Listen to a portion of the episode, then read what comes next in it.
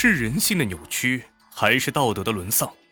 抽丝剥茧，带你走进事件真相。同样的案例，别样的精彩。欢迎走进《逢申大案纪实》。欢迎收听今天的大案纪实。今天给大家带来一篇辽宁一对亲姐妹双双杀夫案，妹妹杀夫，姐姐效仿，堪称现代潘金莲。二零零一年三月十七号，辽宁沈阳法库县的办案人员叫来了一辆铲车，清理着法库县东西南方向一条宽大的壕沟。那一条壕沟几乎被垃圾填满，清理起来啊，很是不容易。围观群众呢，十分纳闷怎么清理垃圾沟还让公安同志出马呢？难道里面埋了什么不得了的东西？二零零一年三月二十号的下午，围观群众发出了一阵惊呼。原来，铲车里面清理出了一具尸体，尸体的头部有着明显的凹陷，死于钝器击伤。很明显，尸体已经被埋了很长的时间，已经白骨化了。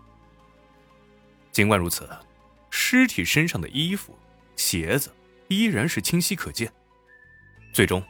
办案人员确认，死者正是失踪了一年的吴仁俊。深入调查之后，一起亲姐妹双双谋杀丈夫的隐情被挖了出来。死者吴仁俊是辽宁沈阳市法库县洪武岳乡人，妻子名叫高锁琴，夫妻二人育有两女。虽然家境比较殷实，但是高锁琴并不满意现状。只因为吴仁俊啊脾气差，爱喝酒、赌博，有时候还会去城里面找女人。夫妻二人经常为此事吵架，可谓是矛盾重重。吴仁俊在外面寻欢作乐，自然是冷落了家中的妻子，这给了他人的可乘之机。这个人，就是刘中山。刘中山曾是法库县锅炉安装公司的工人。下岗之后呢，靠打零工度日，日子过得是比较窘迫的。由于经常在一起喝酒，吴俊仁和刘中山算是比较不错的朋友。高锁琴和刘中山彼此之间也是非常的熟悉。吴俊仁夫妻二人之间有矛盾，作为朋友来说，应该从中劝解一番。刘中山却反其道而行之，趁机插足他人婚姻。根本就配不上“朋友”二字。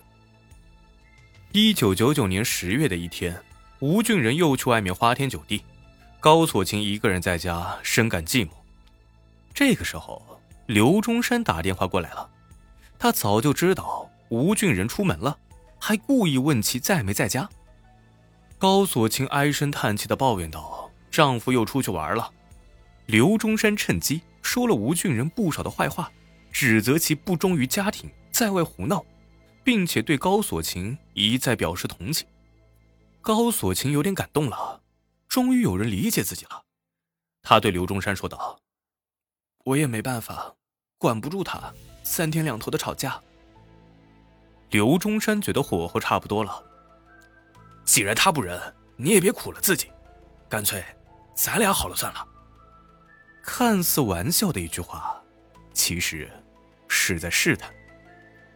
高锁琴并没有生气，反而是有些心动。刘中山的心里啊，跟明镜似的，觉得这事儿啊有谱。于是，他就趁热打铁的说道：“今天正好有空，你能不能出来一下？”刘中山大胆的追求，让高锁琴有了久违的冲动。那一天，高锁琴没有出去见刘中山，但出轨的想法。在心里扎了根。没过几天，机会来了，高锁琴的外甥找到他，小夫妻二人有事儿需要出门几天，想让高锁琴帮忙看一看家。高锁琴拿到外甥家的钥匙之后，立马意识到，这是一次绝佳的机会。他将刘中山约出来，两个人在外甥家发生了关系。那一年，高锁琴三十六岁。刘中山，四十五岁。自从那天之后，两个人彻底的沦陷在这段感情当中。由于两个人均有家庭，只能找机会去偷欢。两千年，高锁琴和刘中山缠绵过后，提议道：“偷偷摸摸的日子，啥时候是个头啊？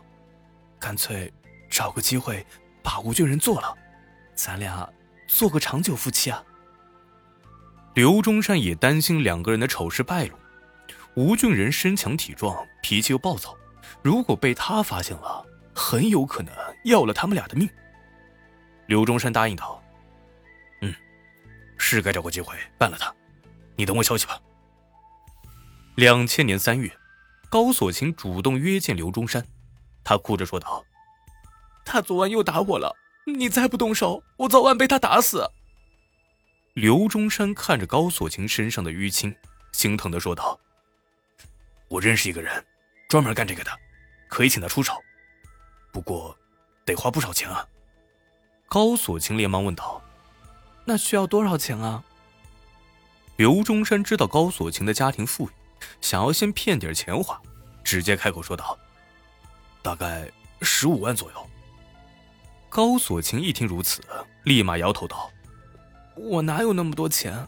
如果万儿八千的，我还能凑一凑。”刘中山只好敷衍道：“那再等一等吧，我和那个人商量一下。”自从决心杀掉丈夫之后，高锁琴只要和刘中山见面，都会追问他准备的如何，什么时候动手。刘中山被催促的不耐烦了，只好硬着头皮说道：“差不多准备好了，不过那个人需要点活动费，用来踩点什么的，事成之后再给一笔钱。”其实啊。刘中山根本就没有找人，他只是想搞点钱花，顺便清理掉吴俊仁这个障碍。第二天，高锁琴给刘中山拿来了两千块，手里有了钱，刘中山办事儿啊也利索了。他找到了吴俊仁，约他一起去新民市买种子。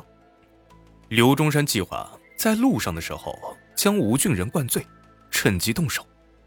可是啊。两个人坐车去火车站的时候，正好就碰到了熟人。刘中山不敢动手，他担心杀死了吴俊仁之后，自己成了追查目标。于是，刘中山取消了计划，还主动拿钱请吴俊仁喝酒潇洒。自从吴俊仁跟着刘中山出门之后，高锁琴就陷入了极度的兴奋之中，她迫不及待的想要听到丈夫死了的好消息。可是，高锁琴没有想到，刘中山的计划失败了。